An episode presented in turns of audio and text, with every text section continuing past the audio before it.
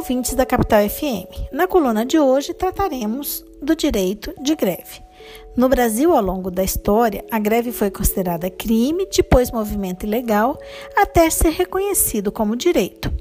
Hoje está assegurada pela Constituição Federal de 88 e seu exercício regulamentado por lei especial publicada em 1989. A Constituição estabelece que compete aos trabalhadores decidirem sobre a oportunidade de exercer o direito de greve e quais interesses por meio dele querem defender. E foi então por meio da lei de greve, já mencionada, que foram regulamentados os direitos e deveres dos, dos grevistas. Essa lei, inicialmente destinada apenas aos trabalhadores da iniciativa privada, é aplicável também aos servidores públicos por decisão do Supremo Tribunal Federal já que, muito embora a Constituição determine que para tal categoria haverá uma lei específica, o legislador, até hoje, passados 31 anos, ainda não a aprovou. É importante deixar claro que o direito de greve é um direito individual exercido coletivamente. Ou seja, ninguém pode ser obrigado a aderir ou deixar de aderir à greve. Caso contrário, haveria uma violação à liberdade individual da pessoa. Tanto é assim que a lei de greve proíbe qualquer ato de seus colegas ou do empregador que constrange o trabalhador a fazer ou deixar de fazer greve, assim como estabelece que os meios de convencimento dos trabalhadores para aderirem à greve devem ser sempre pacíficos, ou seja, apenas através do convencimento. As greves, como já mencionado, podem ser feitas por qualquer motivo, mas normalmente são efetuadas para melhorias nas condições de trabalho ou de salário.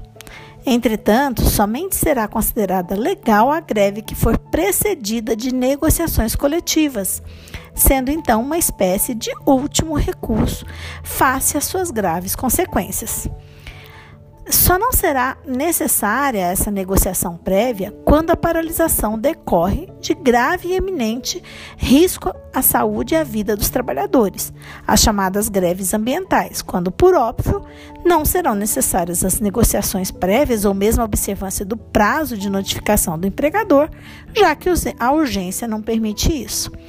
As greves em atividades consideradas normais devem ser noticiadas ao empregador com, no mínimo, 48 horas de antecedência do início da paralisação. Quando se tratar de atividades essenciais, como tratamento e abastecimento de água, produção e distribuição de energia elétrica, gás e combustíveis, assistência médica hospitalar, transporte coletivo, capa é, captação e tratamento de esgoto e lixo, entre outros, a notificação deverá ser feita ao empregador e aos usuários dos serviços com 72 horas de antecedência do seu início.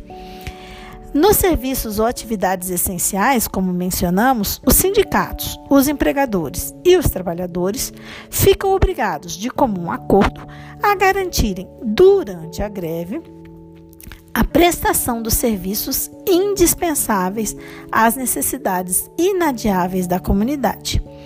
O empregador, como regra, não pode despedir os empregados grevistas durante o período de greve. E só poderá contratar trabalhadores substitutos em alguns casos que a lei especifica, quando os grevistas se recusarem, por exemplo, a manter uma equipe para atender a situações em que a paralisação possa causar dano irreparável ao empregador como por exemplo o desligamento de máquinas de frigoríficos é, onde são armazenados as carnes, alguma coisa nesse sentido.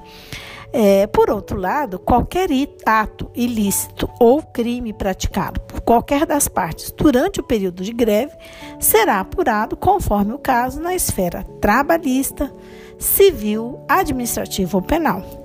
Por fim, cabe lembrar que a paralisação que a participação na greve por parte do trabalhador suspende o contrato de trabalho, ou seja, o empregado não trabalha e não recebe a priori, já que as relações obrigacionais durante esse período, por exemplo, pagamento de salários, reposições de horas, serão tratados pelo acordo, convenção, laudo arbitral ou decisão da Justiça do Trabalho.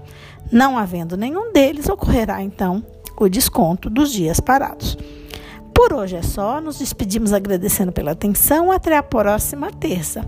Esta nota teve participação de Carla Leal e João Vitor Rafael, do grupo de pesquisa sobre o meio ambiente do trabalho da UFMT, o GPMAT.